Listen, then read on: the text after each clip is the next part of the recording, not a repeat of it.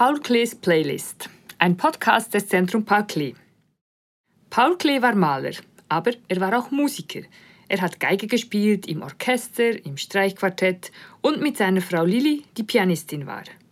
Zeitgenossen sagen, er habe gut gespielt, aber das wissen wir eigentlich nicht. Es gibt keine Aufnahmen von ihm. Naja, immerhin wissen wir, was er gerne gespielt hat und auch, was er gerne gehört hat. Und wir wissen auch, dass er ab und zu mit spitzer Feder Konzerte kommentiert hat. All das und noch viel mehr will ich Ihnen in loser Folge ein bisschen näher bringen.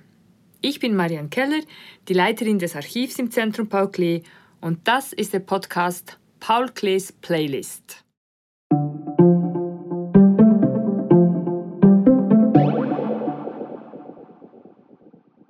Heute Johann Sebastian Bach, Paul Klees musikalischer Gott. Paul Klee wird 1879 in eine musikalische Familie geboren. Sein Vater ist Musiklehrer am Lehrerseminar, seine Mutter Sängerin. Er lernt Geige spielen und scheint begabt zu sein. Im Tagebuch notiert er schon als Jugendlicher, was und vor allem auch wo er gespielt hat. Kammermusik, Hausmusik und als Musiker im Sinfonieorchester der Stadt Bern. Das ist zwar damals noch nicht gerade ein hochprofessionelles Orchester, aber immerhin, Klee kann da offenbar gut mithalten. Für sich allein spielt er in dieser Zeit aber am liebsten Musik von Johann Sebastian Bach. Und den vergleicht er auch schon mal mit dem Maler Arnold Böcklin. Je länger, je mehr ängstigt mich meine wachsende Liebe zur Musik, schreibt er im November 1897 ins Tagebuch. Ich begreife mich nicht. Ich spiele Bach-Solosonaten. Was ist dagegen Böcklin? Ich muss lächeln. Eine dieser Solosonaten, die Klee so gern gespielt hat, ist die Nummer 1 in G-Moll Bachwerkverzeichnis 1001. Und daraus hören Sie nun eine knappe Minute aus dem dritten Satz.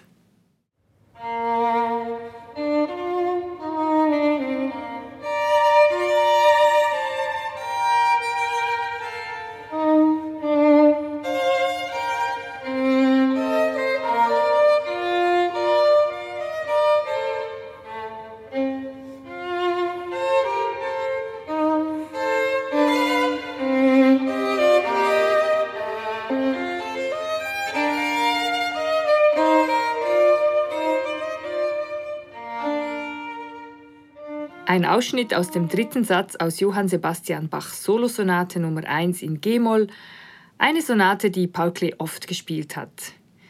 In den Noten, die wir in unserem Archiv aufbewahren, sind nämlich viele Fingersätze und Bogenstriche eingezeichnet und die Ecken der Seiten sind ganz braun vom vielen Umblättern. Überhaupt Noten. Alle Partituren, Einzelstimmen und Klavierauszüge aus dem Nachlass von Paul und Lilly Klee sind im Archiv des Zentrum Paul Klee aufbewahrt. Insgesamt fast 450 Werke, die die musikalischen Vorlieben der beiden dokumentieren, und die gehen von Bach über Mozart und Beethoven bis hin zu Komponisten des frühen 20. Jahrhunderts, wie zum Beispiel Max Reger, Ferruccio Busoni oder auch Paul Hindemith. Dazu aber mehr in einer späteren Folge dieses Podcasts. Jetzt bleiben wir noch etwas bei Bach. Denn den verehrt der junge Paul Klee nämlich wie einen musikalischen Gott, wie er im Tagebuch schreibt. Bach hat er aber nicht nur gespielt, sondern auch gehört. Im Konzert natürlich, aber auch ab Platte. In unserem Archiv haben wir mehrere Langspielplatten mit Orchesterwerken von Johann Sebastian Bach, unter anderem das dritte Brandenburgische Konzert in G-Dur, in einer Aufnahme mit dem berühmten Dirigenten Wilhelm Furtwängler. Hier ein Ausschnitt daraus. Aber Achtung, es ist eine historische Aufnahme von 1930 und da knistert es gewaltig.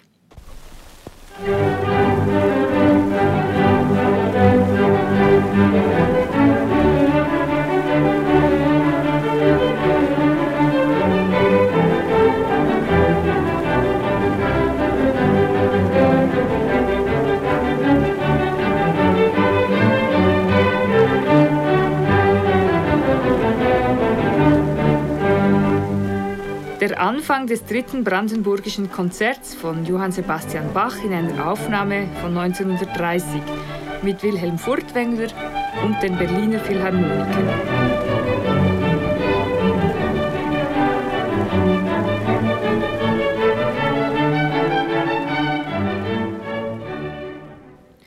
Diese Platte hat Paul Klee sich gekauft und war damit so richtig auf der Höhe seiner Zeit. Furtwängler war einer der Stardirigenten vor 100 Jahren. Wir wissen ja leider nicht, wie Klee Geige gespielt hat. Aber immerhin wissen wir nun, wie ein Orchester vor 100 Jahren getönt hat. Und da hat Klee ja irgendwie reinpassen müssen. Die historische Aufnahme unterscheidet sich übrigens sehr von der Art und Weise, wie Bach heute meistens gespielt wird. Kurz zum Vergleich ein paar Takte einer neuen Einspielung dieses Konzerts.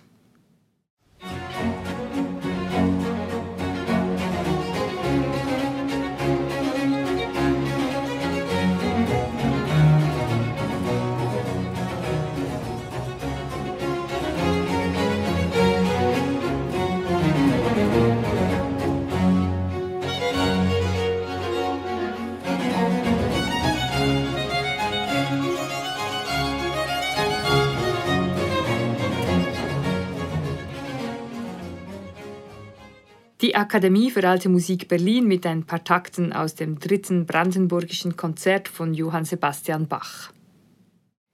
Neben Pinseln und Farbe ist die Geige wohl Paul Klees liebster Gegenstand. Bei jedem seiner zahlreichen Umzüge ist sie mit dabei und später hat er sogar zwei Instrumente, eins zu Hause und eines im Atelier.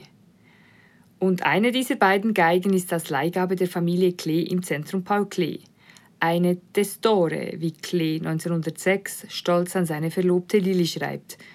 Also ein Instrument aus dem Geigenbauatelier von Carlo Antonio Testore in Mailand. 1712 wurde sie gebaut und Paul Klee verliebt sich auf Anhieb in das Instrument. Sie habe zwar keinen großen Ton, wie er schreibt, aber sonst eine wunderbare Seele und eine fabelhaft leichte Ansprache. Eigentlich probiert er damals das Instrument für jemanden anderen, aber er merkt schnell, diese Geige will ich unbedingt für mich selber haben. Aber womit bezahlen? Sie kostet 300 Franken und dieses Geld hat er nicht. Außer er verkauft sein altes Schülerinstrument. Gesagt, getan. Eine Woche nachdem er die Geige das erste Mal in der Hand hat, gehört sie ihm. Paul Klee ist überglücklich.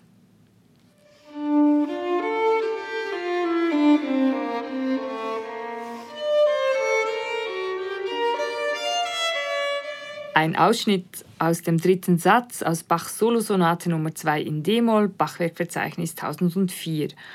Auch das ein Stück, das Paul Klee oft selbst gespielt hat. Neben Bachs Solosonaten hat Klee auch die Violinkonzerte gespielt, allerdings nicht mit Orchesterbegleitung, sondern mit Klavier. Und dass seine Frau Lilly eine, in den Worten von Paul Klee, Pianistin par excellence ist, hat er auch gleich die Begleiterin im Haus. Seinen Eltern schreibt er, wir spielen Bach, dass es nur so kracht.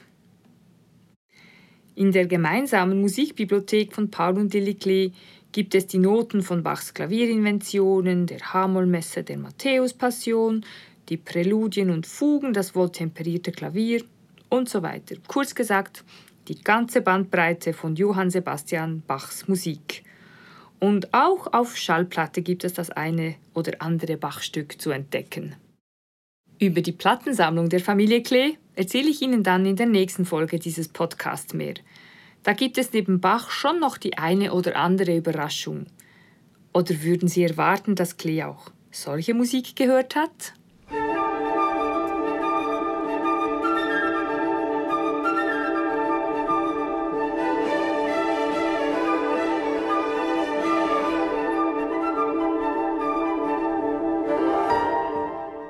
Der Anfang aus Igor Strawinskys Petruschka, von dem Paul Klee eine Platte besitzt. Überrascht?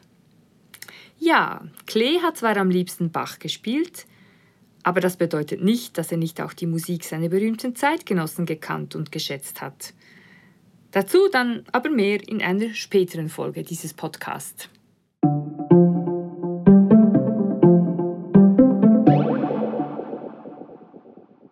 Das ist der Podcast Paul Klees Playlist des Zentrum Paul Klee. Für die Technik verantwortlich sind Alexander Hermann und Mario Reinhardt. Ich bin Marian Keller.